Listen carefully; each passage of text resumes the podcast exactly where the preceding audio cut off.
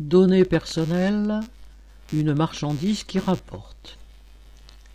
Les listes de contacts, les informations, l'état de santé, les opinions de chacun sont devenues des marchandises. Ne serait-ce qu'en Europe, la revente de données personnelles est un marché qui rapporte 400 milliards d'euros aux entreprises du secteur.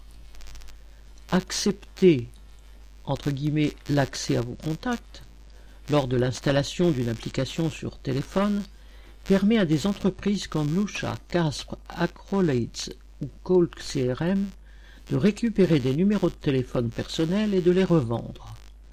En apparence gratuite, les utilisateurs payent en réalité ces applications en fournissant des informations sur leur vie qui seront revendues pour être utilisées à des fins commerciales. Les résultats du test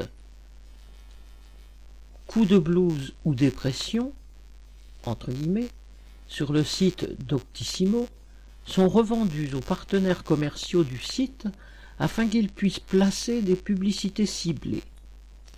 Après la terre, la traite des esclaves, la force de travail, l'eau potable, la santé, aujourd'hui des données personnelles, et peut-être demain l'air qu'on respire. Tout fait monnaie dans le capitalisme. Joséphine Sina